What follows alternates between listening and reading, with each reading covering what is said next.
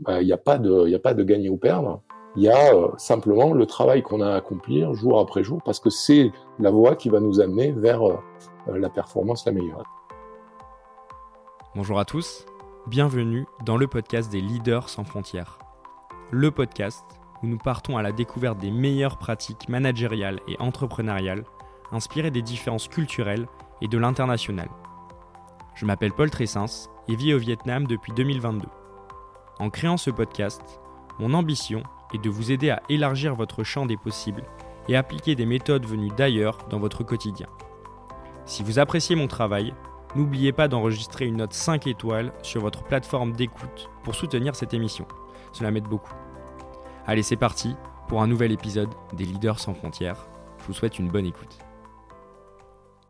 Salut Philippe, bienvenue dans le podcast des Leaders sans frontières. Bonjour. Merci d'avoir accepté euh, l'invitation. Ce que je te propose dans un premier temps, euh, pour commencer, c'est que tu te présentes, que tu nous dises qui tu es, ce que tu fais et aussi d'où tu viens. je m'appelle Philippe Presti, je suis français, je viens du, euh, du sud-ouest de la France, euh, Bassin-Arcachon. J'ai une histoire avec la voile olympique. J'ai eu la chance de participer aux Jeux olympiques à deux reprises. deux titres de champion du monde, donc voilà, athlète de haut niveau. Et ensuite, j'ai basculé sur la voile professionnelle avec euh, euh, quand on fait de la voile, on fait euh, soit de la course au large, soit soit la Coupe d'Amérique. Et mon passé m'a amené vers la Coupe d'Amérique. Et bah, j'ai eu la chance formidable de me faire drafter pour barrer le, le défi français. C'était en 2003 à Auckland.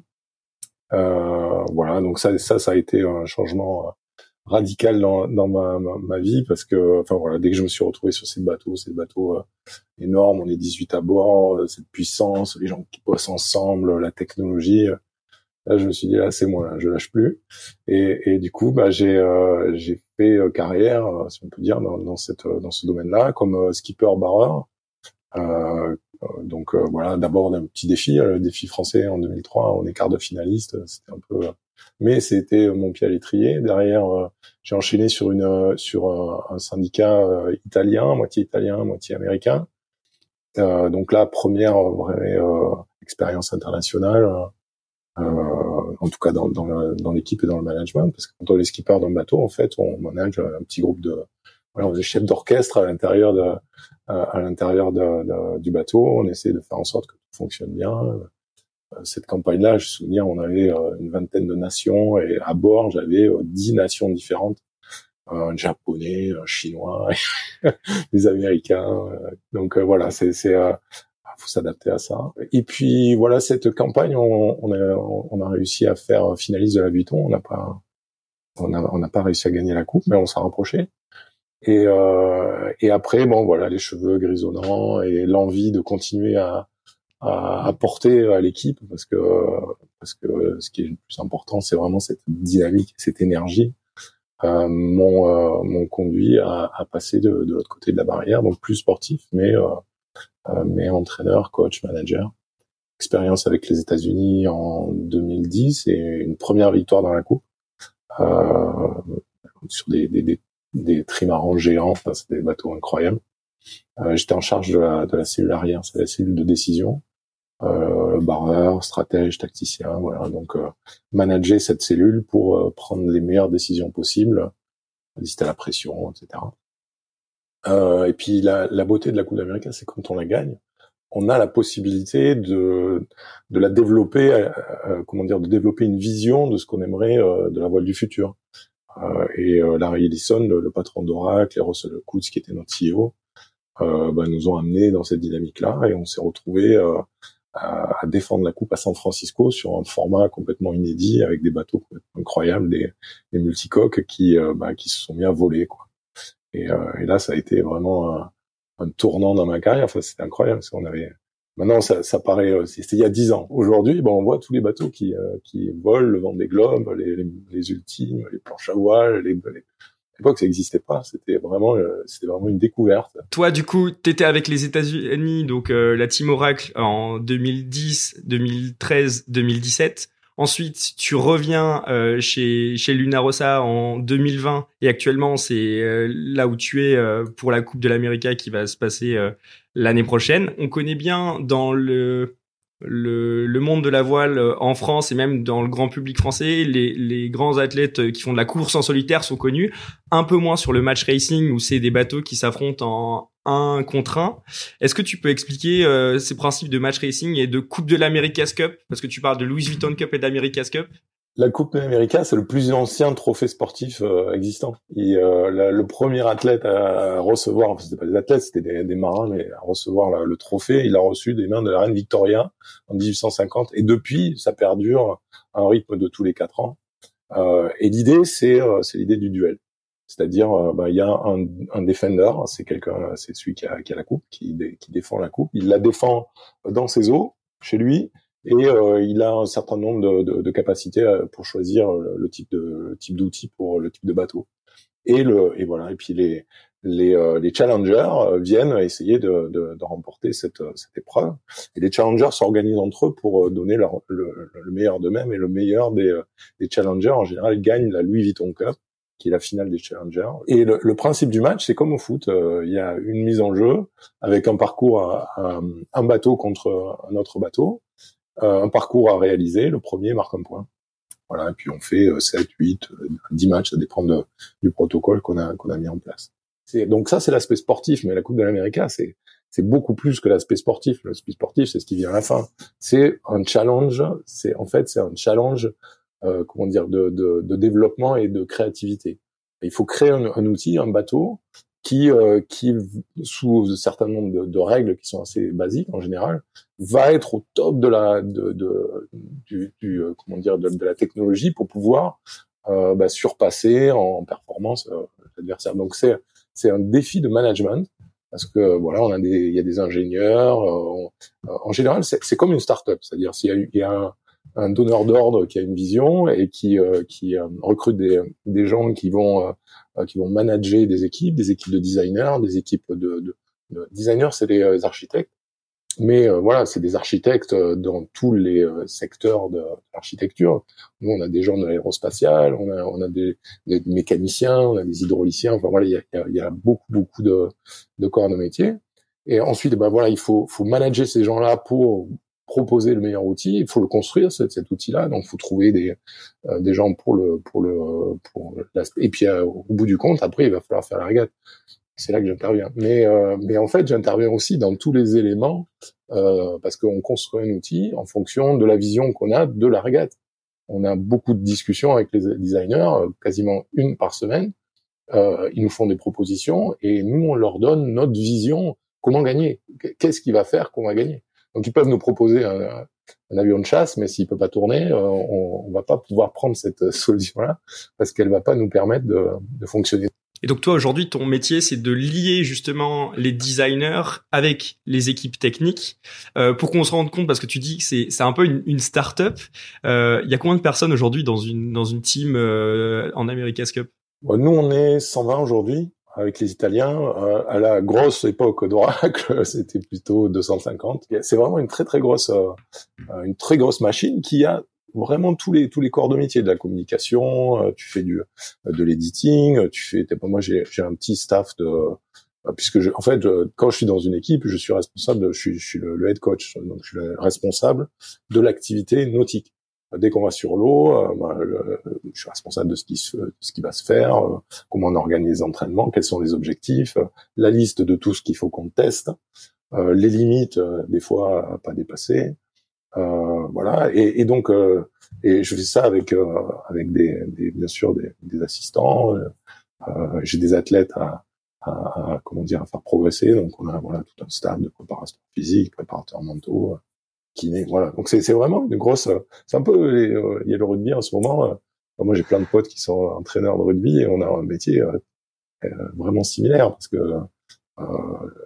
voilà on a on a un matériel humain faire bonifier, à faire en sorte que que chaque élément va amener plus que, que une simple unité et qu'ensemble ça fasse plus grand toi, quand tu arrives dans une équipe, tu es passé par plusieurs écuries, euh, donc les Italiens en 2007, puis après les Américains, tu es revenu chez les Italiens. Qu'est-ce que tu mets en place justement comme méthode, comme outil pour prendre tes fonctions et euh, démarrer ton poste en tant que coach? J'ai euh, une façon de travailler qui est, qui est comment dire, je, je, veux engager les gens. Si j'ai un, un, pouvoir, c'est celui d'intéresser les gens et de leur montrer que la décision leur appartient et que euh, et, et j'ai une chance formidable parce que ces bateaux sont en développement. Moi, quand j'étais athlète, les bateaux, ils marchaient à 5 km heure. Les bateaux n'ont plus rien à voir. Donc moi, je peux pas expliquer aux, aux, aux gars que je, que je coach, euh, ah ouais, il faut faire comme ça, comme le footballeur. Mon, pote entraîneur de foot, il va leur dire, ah ben non, mais nous, on faisait ça comme ça à l'époque. Et regarde-moi, tu progresses. Et ça, c'est pas possible parce que parce que le futur, c'est eux qui créent le futur. Donc en fait, je me suis mis dans une dans un mindset où euh, où euh, je vais leur apporter une assise euh, technique, c'est-à-dire euh, je vais leur donner tous les éléments qui vont permettre euh, de, de comprendre le problème, la problématique, et de résoudre les problèmes, parce qu'en fait, tu passes ta vie à résoudre des c'est pas un problème, un problème. un problème, c'est juste une solution qu'on va, on va trouver pour aller plus vite, pour mieux fonctionner. Donc voilà. Et, et dans, dans mon, mon job, euh, je, je, vais utiliser, euh, bah, par exemple, j'utilise une méthode qui s'appelle Reality Check. Euh, je, je, on est sans cesse, on a des tonnes de data, on a de la vidéo, etc. Et en fait, euh, je vais réunir tout ça dans une dans une sorte dans un soft où je vais pouvoir animer euh, une, euh, un débrief qui va être un débrief vivant où on, va observer des moments qui sont des moments clés euh, que j'ai identifiés, qui, qui m'ont suggéré, euh, que les designers m'ont suggéré, et puis on va ensemble, on va résoudre le problème, on va regarder la réalité, on va partager bah, ce qu'on ce qu'on imagine devoir faire, et on va se mettre d'accord pour bah, pour réaliser la solution. Donc moi, moi, je suis là. J'ai souvent j'ai une très très bonne idée de ce qu'il faudrait faire. En tout cas, mon idée de ce qu'il faudrait faire. Et le pire qui, euh, qui puisse arriver, c'est que je l'annonce, euh, que je leur je leur dise. Parce que si je leur dis, euh, bah, déjà c'est mon idée, c'est pas la leur. Ensuite, bah, il va y avoir, comment dire, il peut y avoir de la défiance. la façon dont je vais l'exprimer, je suis, je suis assez français, je, je, parle anglais, mais euh, quand on parle un japonais ou un italien, ou euh, voilà, les mots qu'on va utiliser vont être perçus différemment. Il a une vision qui est différente. Moi, j'ai une vision extérieure. Je passe sur le bateau. Bah, le barreur, il regarde devant. Le, le wincher, il regarde derrière. voilà, on a des, des positions de, de, perception qui sont vraiment différentes, des histoires différentes. Et du coup, c'est vachement dur de, de d'imposer une, une, vision. Par contre, si je leur montre la situation que je, je, je, je, les interroge, je les, euh, je les titille, j'essaye de les questionner, ils vont, ils vont, ils vont la prendre en, en, considération avec leur ressenti et ils vont proposer des solutions qui vont être les leurs. On va les mettre en place. Moi, tout de suite, quand je vois les solutions qui se dessinent, ben, je mets en place une, une stratégie pour pouvoir faire un essai. Euh, euh quelles ressources on a besoin pour et, et je les accompagne dans, dans la, la, recherche de solutions. Voilà. Donc j'ai bon, je fais pas que ça, mais euh, ça c'est c'est un peu ma marque de, fabrique et la façon dont j'aime bien euh, fonctionner avec mes équipes. Donc c'est responsabiliser euh, au, maximum euh, les, équipes et dans ces équipes multiculturelles, comment est-ce que tu t'adaptes toi pour prendre en compte les différences culturelles de tes, tes, différents athlètes par exemple et, et, employés? Et comment est-ce que tu prends en compte aussi la proportion? Parce que j'imagine entre que au fur et à mesure de ta carrière tu as eu différentes équipes qui ont pas eu, qui ont été, euh, je crois, euh, plus euh, italiennes à 90% à certains moments, plus internationales à d'autres moments. comment tu t'organises? Ça, c'est un challenge, c'est un vrai challenge. Et, et bon, par exemple, Oracle, on était, ben, il y, avait, il y avait pas de, comment dire, il y avait pas de leadership dans la, nationalité. Par contre, ben, il y avait une forte prégnance anglo-saxonne. Euh, mais bon, un kiwi euh, fonctionne pas comme un Australien, un Américain euh, de l'Ouest ou de l'Est ou du Nord ou du Sud. Les, les gens sont différents parce qu'ils ont une culture et une approche différente. Et, et, donc en fait, ma, ma stratégie, elle, elle va être de de partager. Enfin, c'est la, la, la, stratégie que j'ai exposée tout à l'heure. C'est le reality check parce qu'en fait, on va on va parler avec ces mots d'une réalité qu'on a en face des yeux.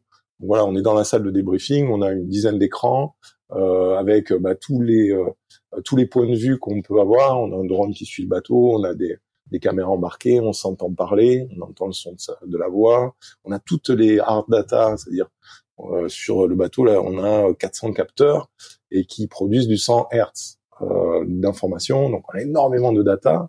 Euh, on peut se perdre gravement dans ce type de, de, de contexte. Mais par contre, voilà, quand quand on entend un commentaire ou quelqu'un qui a pas très bien compris une situation, ben on va pouvoir la la, la, zoomer sur la situation avec les, les datas qui vont pouvoir aider à mieux la comprendre et, du coup on pourra la résoudre. Donc en, faisant ce, euh, ce va-et-vient euh, entre une réalité partagée et comment on en parle, ben on, on, enfin à mon sens, on réussit à, à, à niveler et, euh, et, à, à, niveler les, les différences culturelles et à pouvoir, à pouvoir échanger correctement. Mais bon, euh, quand on est euh, quand on est par exemple avec des Italiens et qu'on a voilà que, euh, la dernière campagne par exemple on a utilisé des, des enfin j'ai utilisé des, des, stratégies de meeting complètement différentes par rapport à ouais. Qu'est-ce que tu qu'est-ce que tu utilisais ouais comme comme stratégie euh, différente? On avait beaucoup beaucoup de mal, on a eu beaucoup de mal et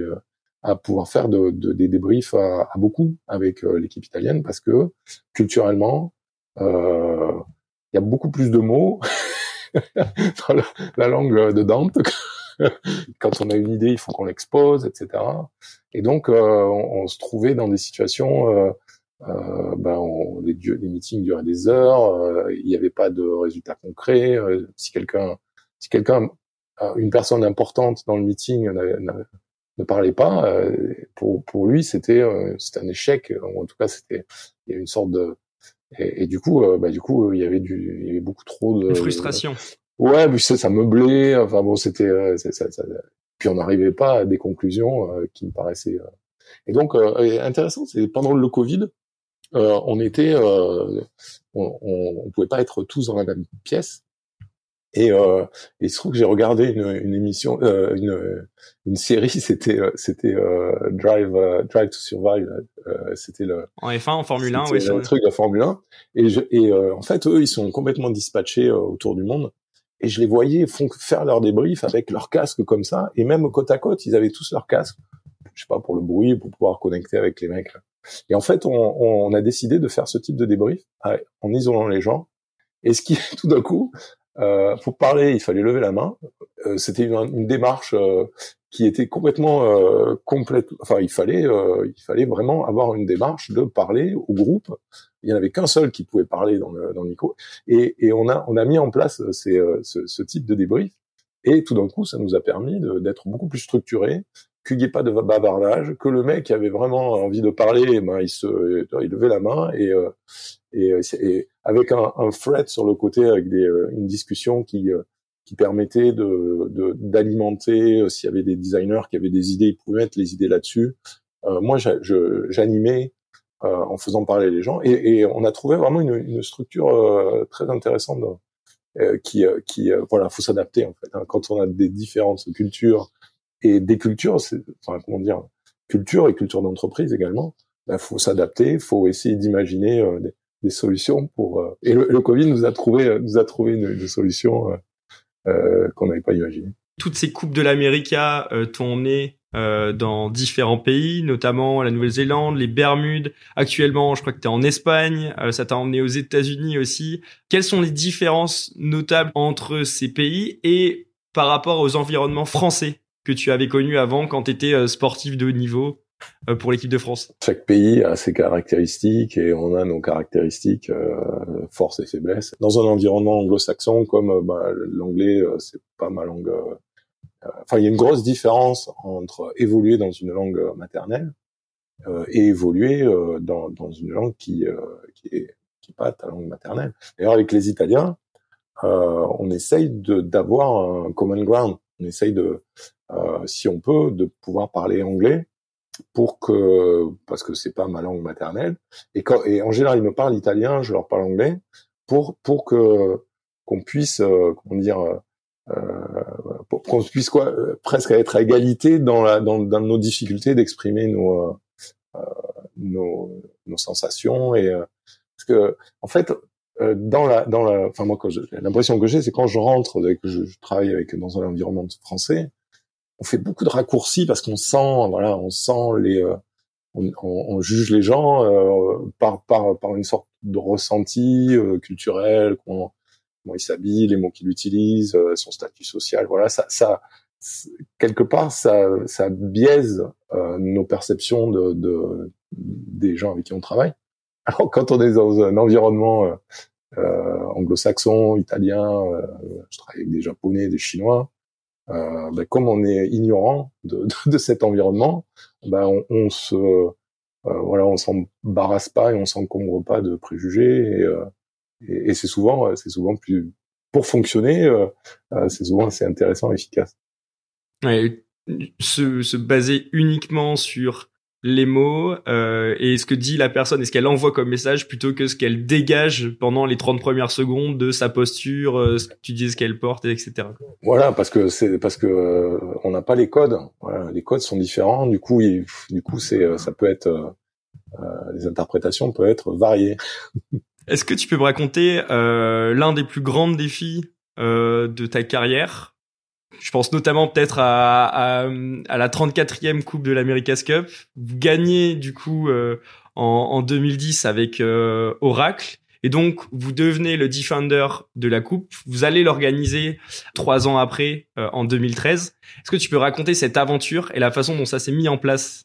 Au départ, en fait, c'est donc c'est une vision, la vision de, de, de Larry de, de faire euh, quelque chose qui s'est jamais fait avec des, des catamarans parce que de façon euh, historique la Coupe d'Amérique c'est des bateaux assez euh, c'est traditionnel voilà qui, qui sont assez lents très tactiques très techniques et, et lui il arrive il veut du spectacle il veut vendre voilà il veut il veut créer le buzz, il veut vendre des droits télé, vendre des sponsors, faire en faire une une épreuve qui qui intéresse le grand public, pas seulement les initiés. Donc il faut que ça soit visuel. Voilà. Donc ça c'était le cahier des charges de départ. Et donc euh, l'écrin c'est San Francisco parce qu'il y a du vent tous les jours. le mec il allume il allume le ventilateur à, midi, à une heure il y a 25 nœuds, voilà. Et puis c'est c'est réglé tous les jours. Et, euh, et donc euh, San Francisco, euh, les bateaux ce seront des, des multicoques. Euh, la vision qu'il avait, c'était bah, des, des, on a, on a gagné la 33e avec des, une espèce d'aile d'avion euh, à la place de, du mât et de la voile. Donc euh, sa vision, c'était ça, vraiment euh, des bateaux avec des ailes. ces bateaux Parce que c'est des, bateaux qui sont très très très très larges, très très hauts, c'est ça? Est-ce que tu peux expliquer un petit peu les dimensions des bateaux? C'est des catamarans. Donc là, on avait des 72 pieds, donc ça va faire une vingtaine de mètres. Euh, donc le, le, les, les, les, catamarans fait 20 mètres, il doit faire, je sais pas, 16 mètres de large, avec un mât de euh, être à 40 mètres de mât mais c'est euh, en fait c'est une, une, voile, c'est plus grand que l'Airbus, le, euh, le, plus gros des Airbus. La, la, enfin la, la, voile elle est plus grande que l'aile de, de, de, ces gros avions. Donc c'est vraiment une, une, surface. Voilà, il faut, faut pouvoir euh, faut pouvoir maîtriser cette, cette puissance. Euh, et, le, et le, le, le, clou du, du spectacle, en fait, c'était qu'on était parti sur ces... Donc, c'était les bateaux du, du, de la route du Rhum, un peu, un peu boostés. Et, euh, et, il se trouve que les, les designers euh, euh kiwi euh, on, on, a, on, a, des, des, espions en Nouvelle-Zélande et puis euh, ils, ils, voient que les, les, bateaux ont des foils qui sont très très qui poussaient très très fort et ils poussaient tellement que le bateau commençait à voler. Voler c'est-à-dire sortir les deux coques sortent de l'eau et les coques et en fait le bateau est supporté uniquement par par les foils par des, des surfaces horizontales comme des euh, voilà, comme des petites ailes qui elles restent dans l'eau, mais tout le bateau, toute la la, la, la traînée euh, liée euh, liée au bateau se retrouve hors de l'eau. Et voilà, ça crée des vitesses incroyables. Et donc on voit nos nos nos espions nous renvoient ces informations et là alerte rouge c'était pas prévu du tout enfin on n'est pas parti sur cette option là et du coup on a on a pendant pendant les deux ans de, de préparation, parce que pour faire un bateau comme ça, il faut quasiment un an d'études et un an de mise en œuvre. Donc, euh, on, et quand on décide de construire euh, un foil, ben, on, appuie sur le bouton de la construction du foil et euh, ben, trois mois après, on reçoit l'outil. et, et, et, à l'échelle de la Coupe d'Amérique, trois mois, c'est une éternité, c'est un siècle.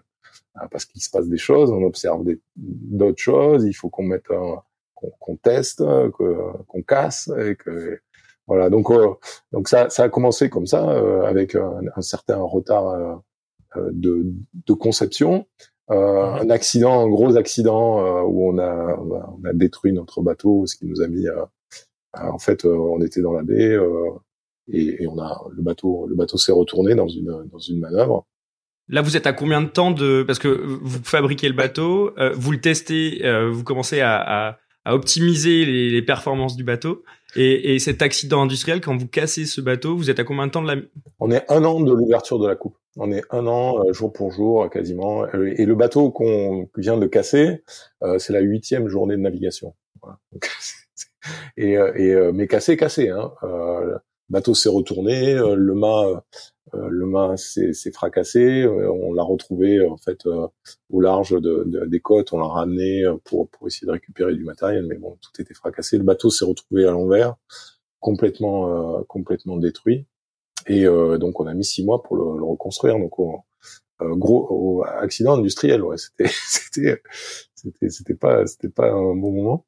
Comment tu réagis dans ces moments-là? Face à cet accident industriel euh, Comment, j'ai envie de dire, comment toi tu réagis personnellement et comment l'équipe réagit euh, dans sa globalité C'était mon baptême du feu en fait. Je, et, euh, et j'ai utilisé, euh, c'est là où j'ai vraiment euh, pris la, la, la, comment dire, la, la perspective de, de, cet outil, de mettre, comment dire, du reality check en fait.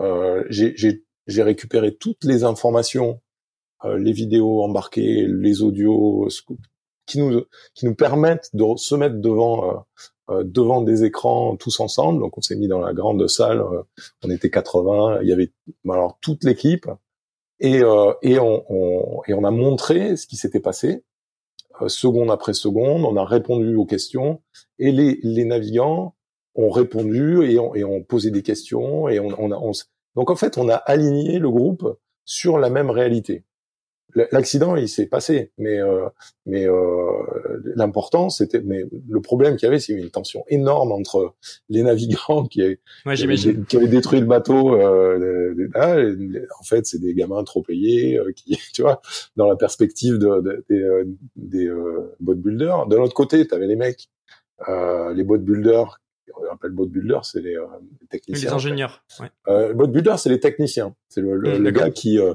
le gars qui passe la nuit à, à poncer, euh, à poncer une, un, un, un foil pour qu'il ait une glisse parfaite et que le matin on puisse, on puisse naviguer ou qui construit. Euh, donc c'est, ces gens-là, c'est eux qui ont passé un an à faire les 3-8 pour construire le bateau. donc ça, c'est vraiment les, les, les techniciens, euh, les, les, les, ingénieurs qui ont imaginé, c'est leur bébé. Toi, t'imagines, euh, tu, tu construis un bateau comme ça, c'est euh, c'est vraiment quelque chose que, tu portes et et, et que et que tu vois détruire devant tes yeux. Et la donc le CEO qui qui doit téléphoner à, à Larry pour demander une rallonge de 20 millions parce que parce que lui, lui, il voit le bateau euh, à l'envers. il est sur son grand building à San Francisco. Il voit le bateau qui euh, qui passe sous le Golden Gate à l'envers avec les, les, la télé, euh, tous les hélicoptères autour. J'imagine bien le, le, scénario. Euh, donc voilà, tous ces gens-là, il faut les remettre en marche. Pour les remettre en marche, il faut qu'on se mette d'accord sur ce qui s'est passé. Et, euh, et, et après, au bout d'une heure, quand quand les techniciens ont compris la peur bleue que l'engagement et la peur euh, générée par euh, euh, cet épisode, parce qu'on a failli tuer des gens, et, après il y a eu des accidents euh, malheureusement mortels sur sur ces bateaux qui vont à 100 km heure dans l'eau. 100 km heure, quand tu t'arrêtes, prends un platane et ça s'arrête comme comme avec un platane. C'est du tu passes de 50 nœuds 100, 100 à l'heure à zéro. Quoi. Et, euh, et les chocs sont euh, terribles. Et, euh, et, ces chocs se passent ben, dans un endroit où ben, sous l'eau tu peux pas respirer, du carbone dans tous les sens. Et, et, voilà, donc il y, a un engagement qui est un engagement avec de l'adrénaline. Il faut, il faut, il faut quand même pousser sur le, faut pousser sur la pédale, quoi, quand même. Hmm. Et donc voilà, donc chacun a compris la position euh, que, ben, voilà, c'est un accident. Euh, il y a eu des erreurs, on les a identifiées, on aurait pu faire différemment. On a identifié euh, tout ce qu'on aurait pu faire différemment, surtout pour récupérer le bateau, parce que le bateau il s'est retourné, mais on aurait pu le récupérer à ce moment-là. Mais on a, on avait, n'avait pas prévu, euh, euh, en tout cas la façon, ce qu'on avait prévu pour le récupérer n'était pas adéquat du tout, ce qui nous a, ce qui nous a amené à le perdre, à perdre le bateau. Donc, voilà. Donc une fois qu'on a mis en place tous ces éléments où on a, où on partage une réalité ensemble, euh, ben ensuite, ben on met en place une, une stratégie pour trouver des solutions. Donc euh, chacun, j'ai interviewé euh, les petits groupes pour dire ben voilà, qu'est-ce qu'on met en place dans votre secteur pour que vous avez vu la réalité, pour que ça se produise pas. Et du coup, on a une liste de, on engage les gens en fait dans un processus de de changement. Donc on, on avait, on a un laps de temps pour construire le bateau. Ce laps de temps, on n'a pas assez de ressources, donc on va rediriger, des ressources. Euh, des marins se sont retrouvés à faire du carbone. voilà, on a redirigé les ressources sur les, les besoins qu'on avait. Et parce que justement, on, on était, euh, on était clair sur euh, sur les objectifs et où on en était, que faire pour pour pour atteindre ces objectifs. On, on a, on s'est mis, on s'est mis en marche. Et j'ai eu la chance de pouvoir mettre en place cette parce que normalement, quand il y a un accident industriel, euh, bah, chacun euh, euh, balaye sous le tapis pour surtout pas être pas être en face du du, du canon du fusil quoi. C'est dans on essaye de cacher et, et là ben non pas possible parce que voilà on est en face de on est en face de son discours euh, moi, moi, j'annonce une manœuvre. Euh, le Jimmy fait quelque chose. On l'entend parler. On, on, voit ce qui a été réalisé. On voit les limites aussi de euh, du design qui ont amené cette, euh, euh, cette cet accident, etc. Donc voilà, c'est, quand il y a un accident, il y a toujours une multitude de, de déterminants qui créent bah, les, les, les, conditions de cet accident. Donc ça permet en fait de, bah, on est tous embarqués sur une réalité partagée. Tu parlais tout à l'heure du CEO qui doit appeler euh, l'investisseur pour ajouter, etc. Comment est-ce que vous faites dans cette situation où toi, tu as euh, la partie sportive, euh, la partie design, vous avez les investisseurs, tu es un peu au centre de tout. Comment vous, vous gérez, toi en tant que coach, le CEO et, et, les quelques personnes à être au, au, centre du maillage Comment vous gérez cette situation? Au départ, le, l'accident, l'accident, c'est l'accident. Euh, le CEO a, pris cette, euh, comment dire, euh, bah déjà il n'était pas là quand ça s'est passé. C'est pour ça que j'ai, c'est pour ça que j'ai eu le sentiment d'avoir une sorte de, pas de plein pouvoir, mais il y avait une feuille blanche, tu vois, de, il y avait vraiment une feuille blanche. Je pense que si euh, si le CEO avait été là au moment où euh, on avait on avait fait ce débrief ou avant, ça serait pas du tout passé comme ça puisqu'il aurait pris des, des euh, il aurait pris les décisions euh, qui lui semblaient les meilleures. Euh, mais, mais toute la partie ben, on est ensemble, on va trouver les solutions ensemble, n'aurait pas existé. Et, du, et, et, je suis persuadé que le, le, la solution finale euh, aurait été vraiment différente et surtout l'engagement des, des gens aurait été vraiment différente. Et, et cette, cet accident industriel qui nous amène dans, qui nous met vraiment dans, dans une panade noire parce qu'on se retrouve à la bourre grave, on est, on, est, on est vraiment à la bourre. Euh, et il faut réagir, il faut continuer. On a, on a d'autres incidents qui sont des incidents de, de parcours également. Euh, et, et, et, le fait de s'être entraîné, euh, enfin comment dire, d'être passé euh, par, par, les, par les grilles de, cette, de cet accident-là, nous a permis de pouvoir passer les autres, euh, les, autres problèmes de la même manière. Et, et même quand on était mené euh, 8 à un moment, on a été je crois qu'on a été 8 à 8 à 0. Alors oui, parce que c'est ça, c'est vous, vous passez cet, cet, événement, euh, du coup l'équipe se, se, remobilise et va reproduire un bateau pendant un an. Six mois, ouais, six mois, on, on, reconduit le bateau. Mais non seulement on reconstruit ce bateau, mais on en construit un deuxième parce que le plan c'était euh, le premier bateau doit servir en développement. On a six mois pour euh, pour vraiment euh, essayer vraiment c'est euh, parce que c'est des bateaux qui n'existent pas, ça n'existe pas. Les bateaux qui volent, ça n'existe pas. Et, euh, et donc, euh, donc il faut l'imaginer, mais après il faut l'essayer, et puis il faut trouver les solutions aux problèmes qui vont qui vont arriver. Il n'y a pas de souci, il va y avoir des problèmes. Et, et, donc on a six mois avec ce bateau-là euh, et ses développements, et on met à l'eau le bateau qui va nous servir pour faire la coupe. Mais si on n'a pas ces six mois-là, ben on met à l'eau un bateau qu'on qu'on connaît pas. et, et, euh, et, derrière, euh, en fait, on a choisi de continuer à travailler sur euh, à réparer le bateau, tout en construisant le deuxième bateau avec un petit shift de, de, de, de, un petit délai, parce que parce que c'était pour nous super important de pouvoir naviguer à deux bateaux et de pouvoir avoir avoir le choix et et, et puisque ces deux bateaux-là avaient des, des, caractéristiques un petit peu un petit peu différentes. Donc on a on a ajouté du travail au travail. Et vous arrivez finalement à, à sortir donc un bateau pour le jour du début de la 34e coupe de l'America's Cup. Euh, dans quel état d'esprit vous êtes au début de cette coupe? Et euh, comment ça se passe sur euh, la, la, première phase, la première phase que je vais résumer à bah y a vous démarrez la coupe et euh, ça se joue en, en 9 points, en 9 manches et vous êtes mené 8 à 1 8 manches à une où les, les Néo-Zélandais, les Kiwis mènent 8 points à 1 et donc sont à un point de la victoire. Donc comment comment vous démarrez cette cette expérience et après comment vous appréhendez euh, les, les, les matchs? Donc en fait la coupe la coupe de l'américain euh, c'est un défi de, de, de design au départ et le premier et, et en fait les bateaux ne se rencontrent pas avant euh, avant la première manche. Surtout s'il y a un des deux bateaux qui pense avoir un avantage, il va pas essayer de il va il va surtout pas parce que parce qu'après euh, il y a le conceptant au début euh, quand on démarre une, une campagne, euh, le problème c'est l'argent. À la fin, c'est juste le temps. Voilà, on a une deadline et, euh, et on peut pas aller plus loin que cette deadline. Euh, le jour de livraison, c'est le jour du dernier jour de la, de, la finale.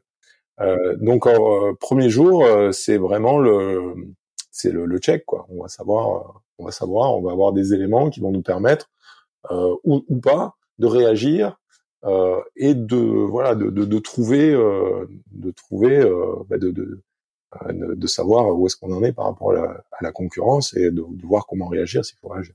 Et le premier jour, bah en fait, euh, on prend, on est plutôt, on est devant, je crois, les deux premières manches, et puis on se fait passer comme si on n'existait pas dans, dans, la dans la deuxième dans la deuxième partie de, de la compétition.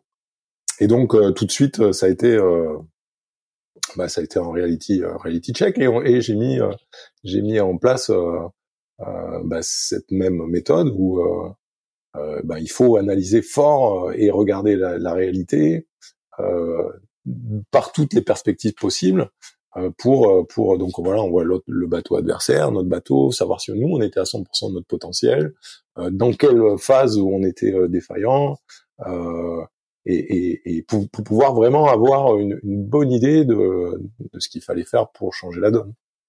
Euh, bon là, on n'était pas invité du tout, quoi, parce que eux ils volaient, et donc bah il a fallu, euh, fallu déjà se mettre d'accord sur quoi faire. Euh, et une fois qu'on s'est mis d'accord sur quoi faire, euh, comment le faire. Donc les manches, euh, le deuxième jour, on a perdu deux manches aussi. troisième jour, on en a perdu deux, donc ça fait six à, ça fait six à zéro. Euh, donc potentiellement, il n'y a plus que deux journées. Euh, qu'est-ce qu'on fait?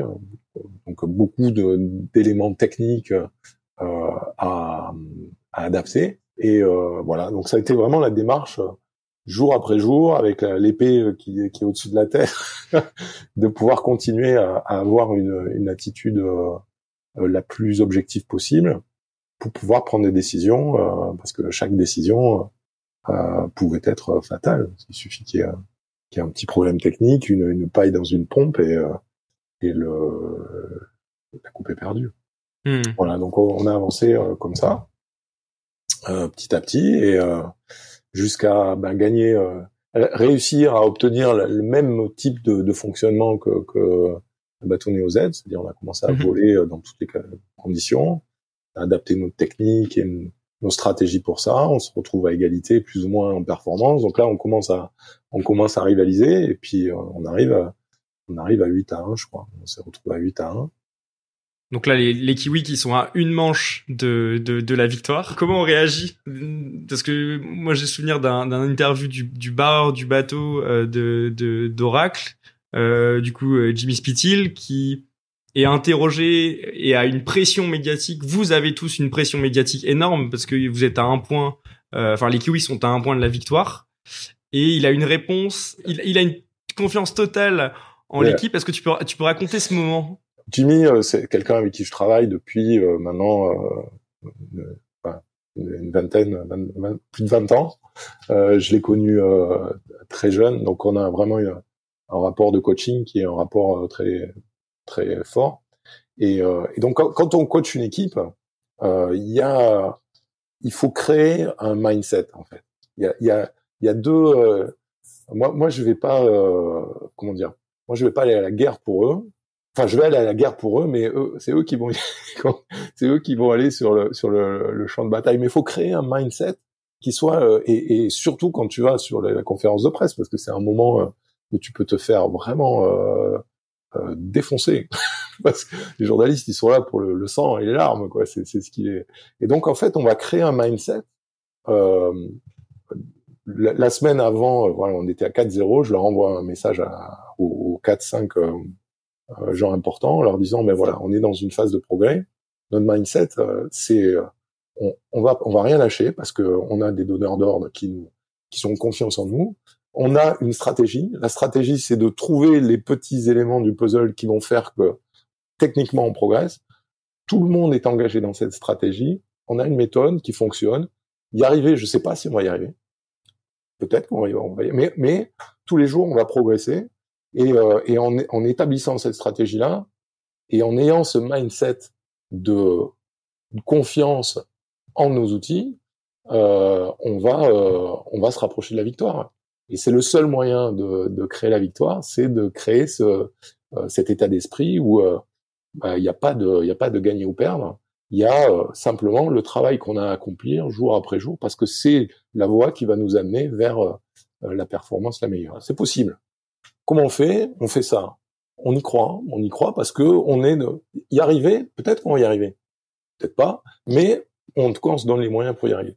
Et donc voilà, c'était vraiment ça le, le mindset de l'équipe, euh, c'était euh, c'était ça. Euh, et, et, Jimmy, lui, il l'a traduit. En, on est à 8 à 1, mais il dit mais non, nous on va pas on va pas lâcher. Imaginez, imaginez que là ils vont s'ils perdent, vous imaginez le, le, le, cataclysme que ça va faire. Ils ont l'impression qu'ils l'ont dans la poche.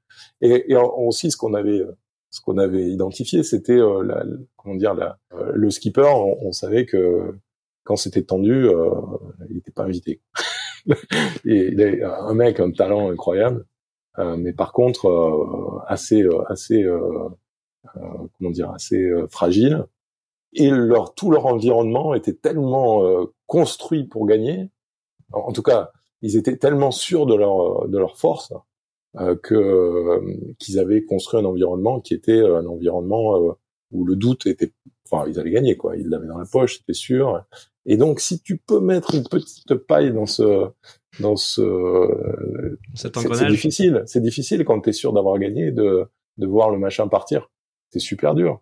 Et, et, donc, on est rentré dans ce jeu-là euh, de créer un environnement de travail, un mindset de gagner ou perdre, je sais pas, mais par contre, on travaille, on, on a, on a les éléments pour faire progresser le bateau et pour prendre de meilleures décisions. Et jusqu'à présent, tout le monde voit que le bateau progresse et on n'est plus euh, on n'est plus à la ramasse comme les premiers jours et ils, sentent le, souffle sur euh, notre souffle chaud sur la nuque et, donc voilà il y, avait vraiment le euh, ce, mindset là et lui il l'a traduit en, en imagine if, we, if they lost from here you know? imagine oui cette phrase assez mythique en conférence de presse qui fait que tout le monde tout le monde est tombé sur le cul parce que autant dans notre dans notre environnement d'équipe bah c'était c'était juste naturel parce que c'était euh, et puis en plus ça galvanisait le message euh, qu'on qu'on mettait en place. Les mecs qui bossaient jour et nuit comme des fous pour euh, euh pour faire en sorte que le bateau se développe quoi. Il y avait, plus un qui qui, qui lâchait quoi. Et, et, du coup ça galvanisait notre équipe. Ça a mis si mais mais il parle de quoi là? Les, journalistes ils disaient mais de quoi il parle là, là il va perdre. Moi tout le monde tous les journalistes français m'appelaient en me disant on peut vous appeler demain parce que vous allez perdre on aimerait avoir vos réactions. C'est génial. Et, euh, et, et, et, du coup, ça a mis un peu la, le doute euh, chez nos chez nos collègues. Et techniquement, on progressait. Donc euh, voilà, on n'en était plus les et, et, euh, voilà. Et puis ça c'est après, il faut avoir un peu de réussite. Mais le mais le tous les ingrédients du comeback étaient étaient réunis là-dedans. Un mindset de ben, on n'y croit pas parce que on rêve, on y croit parce qu'on a une démarche. Voilà, on a cette démarche-là. On sait, on, a ce reality check qui permet d'avoir une idée très précise de ce qu'on produit et de ce qu'on veut euh, changer euh, par rapport à l'évolution de, nos adversaires. Donc voilà, on peut se jauger, on peut, on, engage les gens. on, avait un problème de virement, le bateau ralentissait, on est devant ça tous. Et puis et puis c'est c'est le la problématique du du comeback, elle est énorme. Il y a, il faut, on perd, mais on perd de, on est à 10 km heure plus lent que le, c'est énorme. mais par contre, on va aller chercher les petits éléments. Bah, le virement, c'est un petit problème. On perd un peu. Comment on va faire? Donc, on va, on va gratter sur un petit élément. On va résoudre un petit problème du gros problème. Et on va se focaliser là-dessus. Et là, on va trouver des intervenants qui, pour eux, c'est là, euh, quand on lui dit, euh, au wincher, bah non, il n'y a pas assez de puissance dans la pompe pour pouvoir faire descendre la board à ce moment-là. Alors lui, il est là, il n'y a pas assez de puissance. Alors comment je peux faire? Donc il trouve des solutions pour résoudre ce petit problème-là de puissance de la pompe qui va permettre d'avoir euh, euh, un virement de meilleure qualité, qui va faire gagner un dixième ou deux dixièmes. Euh, et du coup, bah, la grosse pyramide du problème énorme, insoluble, mais on va on va l'attaquer par des petits, par tout ce qu'on peut, toutes les, les prises qu'on va pouvoir trouver et et en engageant les gens. Et ouais, c'est ça, c'est trouver des actions opérationnelles et concrètes pour impacter des petites parties du problème. Plus c'est compliqué, plus le, le, problème est insoluble, plus la tension est, est forte, plus euh, on passe pour des guignols euh, euh, auprès des, des, des du, du, public américain, des médias. De, de voilà, on se, euh, plus on va, plus c'est compliqué, plus il faut s'attacher à des petites. En, en anglais, ils disent handle euh, tu, tu un problème, tu le, tu le prends euh, par une, par une poignée, voilà. Et, donc, euh, tu vas trouver un petit élément sur lequel tu, tu vas pas passer tout ton temps sur cet élément-là, mais, mais cet élément, c'est le premier, le premier pas vers une résolution de problème. Et puis, si tu as un autre élément qui est plus gros et puis que tu as, comment dire, eh ben, il faut faire un choix, bah, tu, tu vas faire un choix, mais, bien évidemment sur celui qui va te rapporter le plus. Mais chercher un gros gain quand tu as un gros problème, c'est dangereux. Voilà, à, mon sens, parce que tu, parce que euh, tu, tu, euh, bah déjà c'est des risques. Ensuite, tu peux, tu peux, euh, euh comment dire, des, euh, démotiver un certain nombre de, de, personnes. Donc souvent, quand il y a des gros problèmes, il y a les, les, les têtes pensantes qui sont les CEO, machin, ils vont, vont changer. voilà, ils vont, vont taper dans la stratégie. voilà, ils vont, ils vont complètement shifter un, un, mode opérationnel parce que parce que ça parce que ça se passe dans la tête hein, tout en haut. C'est euh, alors que souvent euh, les changements bah, ils s'effectuent sur de la mise en de la mise en œuvre bah, par, par par des petits changements qui est euh, par le bas quoi. Et, et donc euh, interroger interroger les gens qui sont au cœur de euh, de la situation et de la problématique, ça permet souvent ben, de résoudre euh, des petites parts du problème et du coup ben, le gros problème il devient un problème un peu plus petit et c'est ça, vous partez de d'une situation où vous êtes à 8 ans, vous perdez, euh, vous êtes à une manche de la défaite, vous faites un des plus grands comebacks de, de l'histoire du sport, vous remportez la, la 34e Coupe de l'Amérique en gagnant 9-8. Voilà, donc on a on a marqué 9 points d'affilée euh, sans alors qu'au départ ben le, mais en fait là à, à 8 à 0, c'est déjà gagné. C'est pas gagné, mais on a fait le on a fait le on a fait on a on a fait le gap. On, est après il faut continuer et même même à 8-8 à 8-8 il faut continuer. Et euh, moi j'étais prêt euh, j'étais prêt à que ça continue. Je savais que ça allait s'arrêter, mais j'avais des idées pour voilà.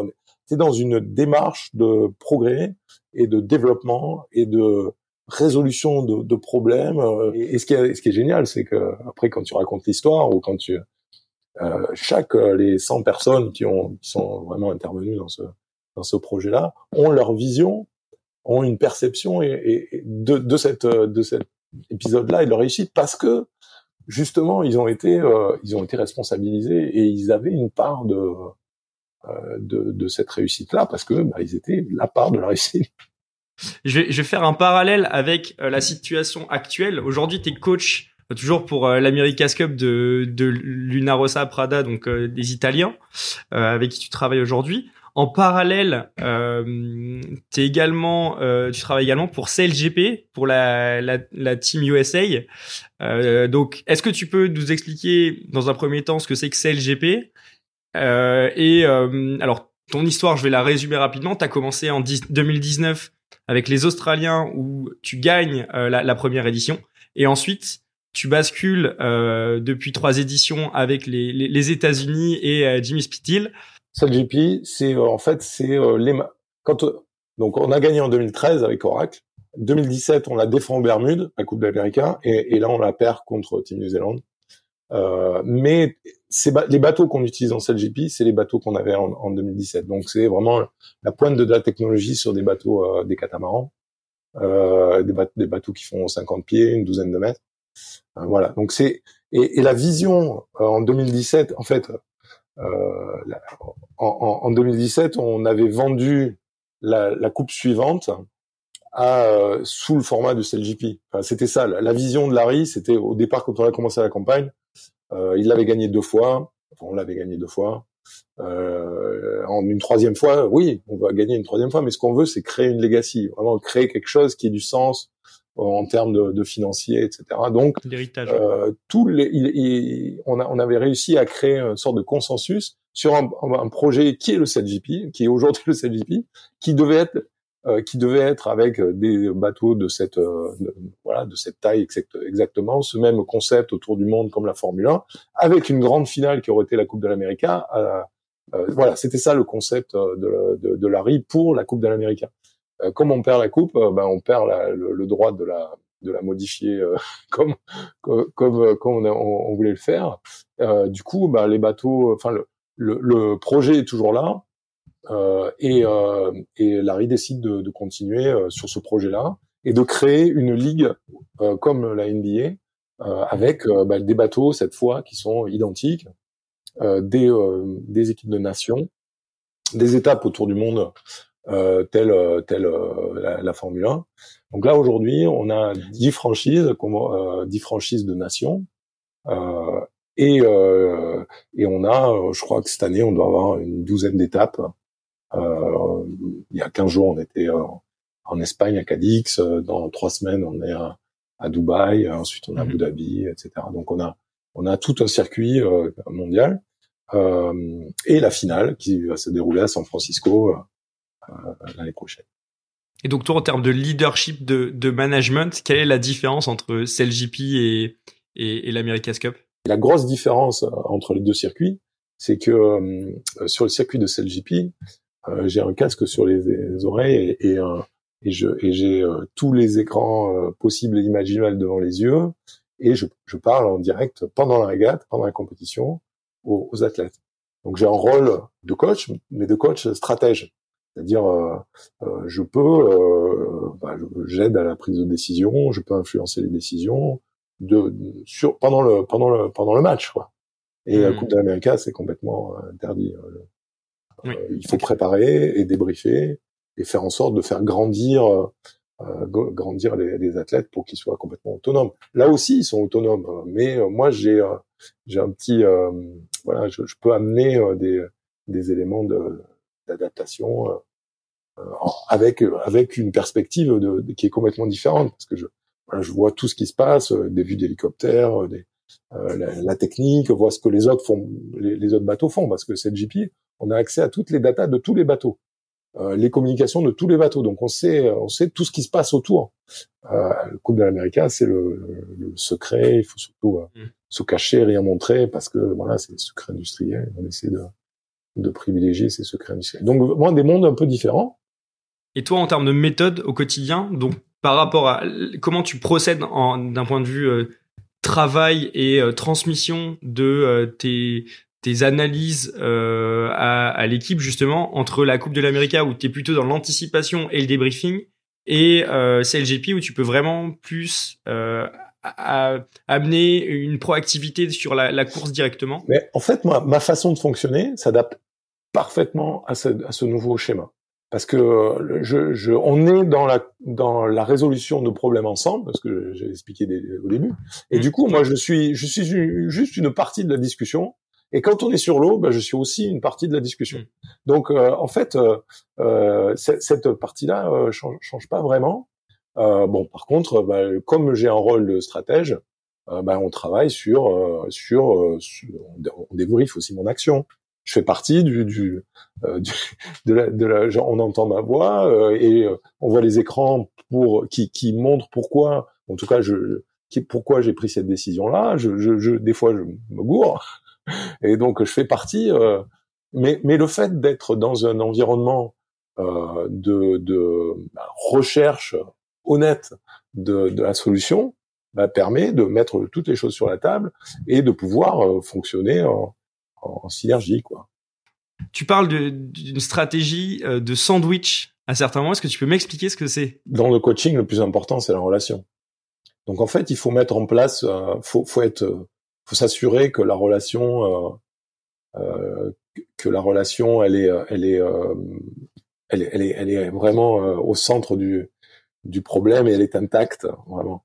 Donc on va créer une relation. Euh, le, le théorie du sandwich, c'est ben il y a t'as as une t'as comment dire t'as t'as vu un truc que tu as envie de changer et, euh, et donc c'est une information que tu vas donner. Mais avant de donner cette information, bah, tu vas t'assurer que la personne euh, soit ouverte pour pouvoir la recevoir. Tu reconnais euh, ce qui est positif et tu partages ça avec la personne. C'est le pain. et, euh, et, tu vas lui quand même lui donner à manger parce que si tu donnes que du positif, ça sert à rien. Si c'est du fake positif, c'est du pain de mie, euh, il va s'en mettre plein les doigts, c'est affreux. Euh, et et, et puis ah, tu finis quand même la, situation avec du comment dire, moi j'appelle les action items. Qu'est-ce qu'on fait? Donc tu donnes un élément qui va être un élément engageant, qui va permettre de rentrer dans la situation.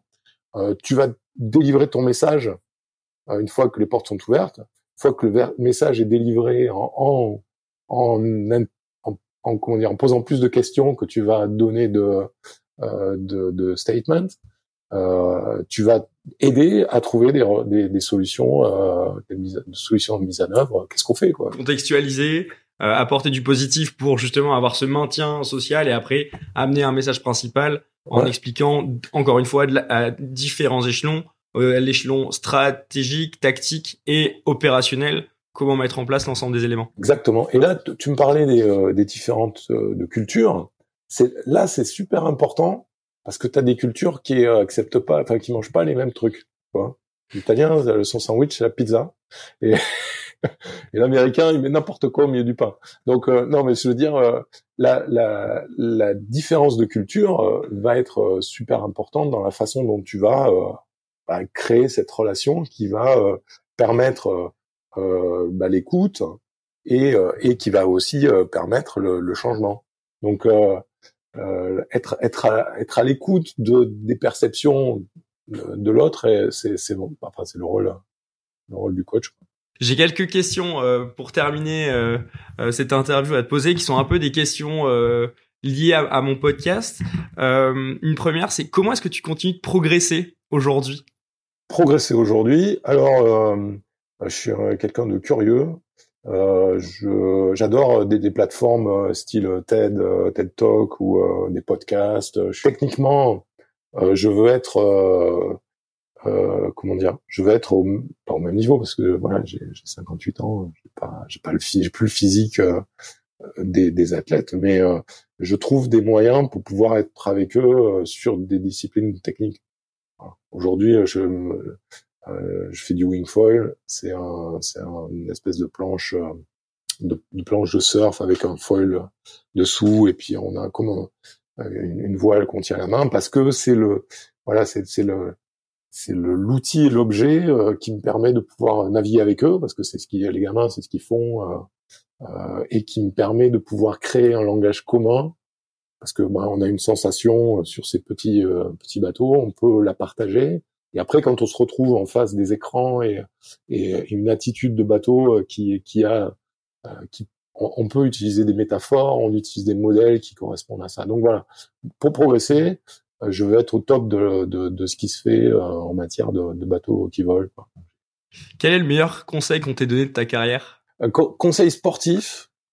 Euh, conseil sportif. Euh, alors c'est un mec qui, qui s'appelle Sébastien Destremo, euh, qui euh, qui était euh, dans le défi français. Voilà, j'étais pendant toute la campagne, pendant les deux ans de campagne, j'étais le barreur skipper identifié. On commence on commence à Louis Vuitton, je fais la moitié des régates et, et au bout d'une au bout d'une voilà au bout de cinq six régates, le management décide de me débarquer et voilà. Et moi moi j'étais alors clairement, j'avais pas du tout. Euh, bah, on était à la rue, mais c'était c'était l'équipe qui était qui était comme ça, et, moi je faisais partie de, de voilà. J'étais à la tête de gondole et ils avaient j'avais choisi de faire quelque chose pour remuer un peu. Le... Et donc je me retrouve débarqué et, le meilleur conseil que m'ait donné ce gars-là, euh, parce que moi, en même temps, je faisais la, préparation olympique, euh, je préparais, euh, je crois que c'était les Jeux d'Athènes. voilà, je me trouve débarqué, et lui il m'a dit non, non toi tu, vas rester là et tu vas aider l'équipe à, à, progresser et tu vas tu vas rester là parce que parce que ta carrière elle est là et tu seras jugé sur sur la façon dont tu vas coller à et, tu vas coller à l'équipe. Et, euh, et j'ai fait ça. Donc euh, non seulement j'ai fait ça, mais euh, mais j'ai euh, j'ai commencé moi ma démarche de coaching, c'est-à-dire bah, le lendemain j'ai été bosser et euh, je suis pas d'accord avec votre choix, mais je le respecte et je vais faire en sorte que l'équipe soit meilleure. Voilà, je me suis mis dans ce mindset là. À l'époque, il n'y avait pas beaucoup de vidéos, donc je me suis mis à, à trouver des vidéos. Enfin, ce que j'ai fait après, et, à, et à, aider l'équipe. En, et, ce qui, un, ça m'a permis de mieux comprendre mon job, ça a assis ma comment dire ma, ma stature auprès euh, euh des, des, équipes euh, de toute l'équipe. Et euh, au bout trois manches, ils m'ont m'ont rappelé, je me suis retrouvé à bord et j'ai fait le, j'ai fini l'équipe, j'ai fini euh, et on, se trouve en quart, on, est quart de finaliste, on, passe en quart de finale et on gagne une manche en quart de finale alors que bah, l'autre équipe est bien meilleure que nous. Bon voilà, donc je me suis retrouvé dans dans et clairement c'est le meilleur conseil que qu'on ait pu me donner parce que ça m'a permis de, de, me retrouver euh, où je, je suis aujourd'hui. Est-ce que tu as une citation ou une maxime qui euh, t'accompagne au quotidien? Il y en a une que j'utilise beaucoup euh, aujourd'hui et euh, je sais pas si c'est très compréhensible. C'est euh, c'est get out of the fishbowl. Reste pas dans le dans le bocal à poisson. Alors tu vas tu vas pas comprendre, mais c'est qu'en fait quand on est dans une situation de, de, de coaching, le, le, le, pire qui puisse arriver, à mon sens, c'est de rester. Euh, J'appelle fishbowl, c'est c'est les émotions. En fait, c'est la perception. Euh, enfin, c'est la, la perception que tu as du euh, de la situation est complètement faussée par le, la somme d'émotions et, et, le manque de perspective que tu vas que tu vas pouvoir euh, élaborer. Et donc en fait, euh, j'essaye de sortir du, du bocal à poisson et j'essaye de d'augmenter euh, la perception et, et, et, que, que je peux avoir de, de la problématique parce que quand t'es dans le bocal, t'es dans le bocal. Avec les autres, tu sens le, le feeling, t'es en train de perdre le match, tu t'énerves, tu tu euh, tu euh, tu euh, t'entends les, commentaires, tu vois les le, CEO qui qui est tout rouge, tu vois le média qui arrive avec son micro qui va te défoncer, tu vois. Voilà, t'es dans la perception et, il suffit de sortir de, ce fishbowl pour pouvoir prendre de, du recul, de la perspective, et, tout d'un coup, tu vois pas le, la problématique. Pareil. Pour progresser, il faut sortir du fishbowl. Et comment tu fais justement euh, dans ces situations euh, Parce que là, tu parles de situations à haute intensité, à haut stress, où à peu près toutes les mêmes personnes dans ton entourage proche sont dans un, dans un état potentiellement émotionnel assez similaire. Est-ce que tu as des, techniques, des méthodes pour justement euh, prendre du recul sur les situations? Chaque fois que je me retrouve en difficulté, c'est parce que justement, euh, je suis pas dans la capacité de, de, de faire ce de se faire ce pas de ce pas de côté. Euh, et euh, voilà, c'est c'est c'est euh, moi c'est mon leitmotiv. Quand je me sens entraîné dans dans le l'émotion, le quand je me sens atteint, quand je, je, je commence à, à, à, prendre, à être animé ou à être trop ouvert, tout de suite euh, j'ai des alarmes qui me qui me donnent euh, euh, voilà, des, des, alarmes de fonctionnement et qui me permettent de, de, de prendre de prendre la perspective et de et de regarder de l'autre côté. Et, et, pour toi, c'est, tu parles de, il y a des alarmes qui s'allument en, en, toi. C'est, c'est comment est-ce que tu les identifies justement ces, ces petits signaux Ouais, c'est des alarmes émotionnelles où, euh, où, je, je, sens, euh, je sens que je suis en train de, euh, je suis en train de drifter parce que j'ai cette émotion. C'est un excès émotionnel en fait que tu identifies. Je sens que je, je suis parti, mais si je si je si je drifte pas immédiatement sur sur la position de perspective et pour faire une position de perspective, c'est assez simple. Hein. Il faut regarder de l'autre côté du miroir. Il faut aller voir hmm. comment l'adversaire euh, te regarde. Voilà, il faut faire le tour. Il faut voir la situation. Faut voilà prendre du recul. C'est juste ça. Et puis comment l'adversaire te regarde, comment l'arbitre te regarde, comment le voisin te regarde, comment le média te regarde? Et tout de suite, tu vas, tu, tu peux prendre euh, du recul sur ton émotion.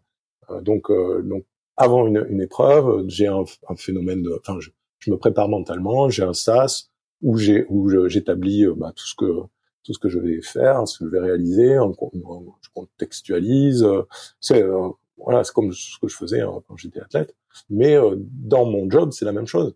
C'est-à-dire, ben voilà, avant d'arriver, ce qui est difficile dans mon job, c'est j'arrête pas de changer de contexte. C'est-à-dire, je passe 7 GP, Luna Rossa, avec des gens différents, avec des des endroits différents, des bateaux différents, des tensions différentes, un management différent.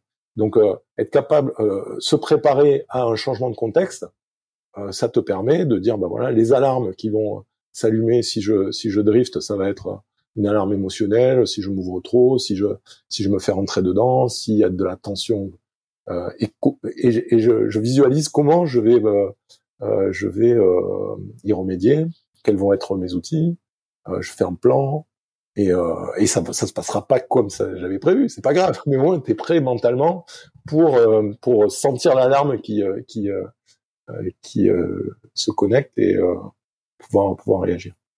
Donc c'est tu scénarises en fait et tu anticipes tout un tas de situations de façon à être prêt mentalement et émotionnellement à absorber un, choc on va dire ou un imprévu les choses qui peuvent être peuvent être utiles au manager, c'est de la PNL. Hein, c'est euh, c'est euh, je, je, comment dire, c'est ça s'appelle les, les niveaux logiques. C'est euh, en fait tu pars du, de ce qu'il y a de ce qu'il y a de base, c'est-à-dire bah, où est-ce que le contexte. Bah, je vais là je vais partir à Dubaï, je vais être dans tel contexte, tel hôtel. Donc tu tu construis un environnement pour te donner une espèce de cadre. Je vais coacher ces gars-là Hein, je l'ai eu au téléphone, je vais, hein, je vais faire ça. Donc, tu es dans l'action, tu es dans le... Après, tu essaies de t'élever, tu vois. Euh, quel, quel, type de stratégie je vais utiliser Donc là, tu es plus dans les stratégies. Et ensuite, tu vas essayer d'encore t'élever. Qu'est-ce que, quelle, quelle émotion je vais essayer de faire passer? Quelle croyance je, derrière mes derrière ma voix, quelle valeur je vais mettre en œuvre, qu'est-ce qui est important pour moi? Et là, tu atteins le, bah, tu vois, c'est des mecs comme Sinek parlent de, du mmh. why, quoi. Pourquoi tu fais ce que tu fais? Bien sûr. Pourquoi tu fais ce que tu fais? Donc tu pars de, de tu pars du, du vraiment du B à bas. Euh, je vais prendre l'avion. Euh, je vais dire au revoir à mes gamins. Euh, tu, euh, il faut pas que, faut que je pense à mon passeport. Enfin, tu vois, c'est des conneries. Mais tu te mets dans un environnement où tu as les pieds sur terre et petit à petit, tu t'élèves vers pourquoi tu fais ce que tu fais, qu'est-ce qui t'éclate, quoi. Et, et, en faisant ça, euh, bah tu vas, t'as toutes les chances de te retrouver préparé à, euh, à ce qui peut arriver et qui va être certainement différent. Tu, tu peux, mais t'es dans l'action euh, préparée quoi. Et je fais ça chaque fois, chaque fois que je change de contexte, je, je fais ça pour pour être aligné, vraiment aligné au contexte que je vais rencontrer et aux, problématiques qui vont. Parce que le plus important quand tu quand t'es dans voilà quand t'es dans un contexte, c'est d'être aligné avec avec ce qui, avec tes valeurs et avec ce que tu vas faire et, les gens autour de toi. Le pire, c'est d'être à, à contresens euh, avec des gens qui n'ont pas les, mêmes valeurs que toi. Et là, c'est là que tu, tu, bah, réagis mal et tu, te fais, euh, tu te fais dépasser. Quel est ton indispensable? Alors, ce que j'appelle un indispensable, je vais contextualiser. Euh, c'est un livre, un outil, une application, un, une activité par exemple, un média type un podcast, un journal, un film qui t'accompagne au quotidien ou qui t'a servi dans tes différentes expériences. J'ai souvent ma guitare, donc c'est un truc qui est complètement complètement hors contexte qui me permet de, bah, de, de déconnecter. Mais mais indispensable, j'essaie, enfin comment dire? Mon mindset, c'est euh, c'est euh, euh, moins c'est plus quoi. C'est-à-dire mon mm. mindset, c'est vraiment euh, euh, éliminer tout ce qui est. Tout, je, je, suis capable de, de, je pense que, en tout cas, je, je voudrais être capable d'être à poil, quoi, de, de pas, de pas avoir besoin de, que rien ne soit indispensable, que je puisse m'autosuffire, que je puisse mm. réagir aux situations. donc, j'utilise énormément de technologies. Euh, mais je peux aussi rien utiliser comme technologie. Voilà. Et, et, et je, je, je pense que c'est super important de pouvoir parce que parce que quand euh, qui dit indispensable dit quand tu l'as pas, tu fais quoi? Voilà. Et, et, euh, et là, t'es en danger. Est-ce que tu peux prodiguer un conseil à une personne qui souhaite améliorer son leadership ou son management? Quelque chose d'actionnable Tu as, des tonnes de types de leadership. Euh, moi, j'ai envie de créer euh, un environnement qui permette aux gens qui sont euh, autour de moi euh, d'embarquer les gens, en fait. Pour moi, le, le, le, tout, tout ce que je t'ai expliqué en, en, en disant euh, si j'ai une très bonne idée, surtout euh, je la donne pas.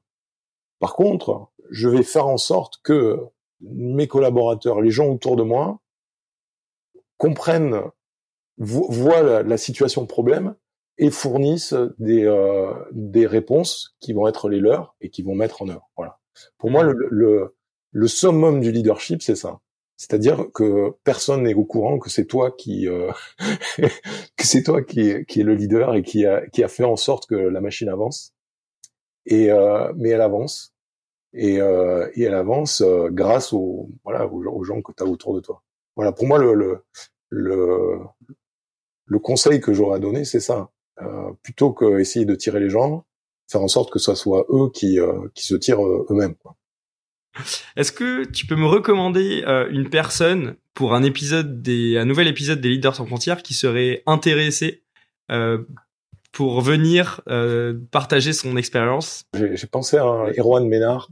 Il est, euh, c'est un, en fait, c'est un, un, ingénieur euh, français qui est parti depuis, il doit être depuis une vingtaine d'années aux États-Unis et qui a, bah, qui a développé l'idée des, des, boîtes dans la tech qui des boîtes euh, successful qui ont été euh, qui ont même qui ont été rachetées par Google et aujourd'hui il est il, s'occupe euh, il est il est dans une antenne Google à San Francisco. Euh, donc, bah, si tu es capable de l'intéresser, je te donnerai ses coordonnées. Bah, avec plaisir pour pour le contacter, ouais, sans problème. où est-ce qu'on peut te où est-ce qu'on peut te suivre ou te contacter aujourd'hui? Les réseaux sociaux, euh, Facebook, Insta, LinkedIn. LinkedIn, ouais. Voilà. Super. en général, en général, je suis intéressé euh, poser des questions. J'essaie de répondre. Super. Bah, écoute, merci beaucoup Philippe pour euh, cet échange. Pas de quoi, avec plaisir. Notre émission s'achève. J'espère que vous avez passé un bon moment et que vous avez de nouvelles idées pour élargir vos horizons. Si cet épisode vous a plu, je vous invite à noter 5 étoiles euh, cet épisode sur votre plateforme d'écoute préférée. Et si vous souhaitez rejoindre la communauté des leaders sans frontières, vous pouvez me retrouver sur LinkedIn ou sur Instagram. Je vous dis à très vite pour un nouvel épisode des leaders sans frontières. Au revoir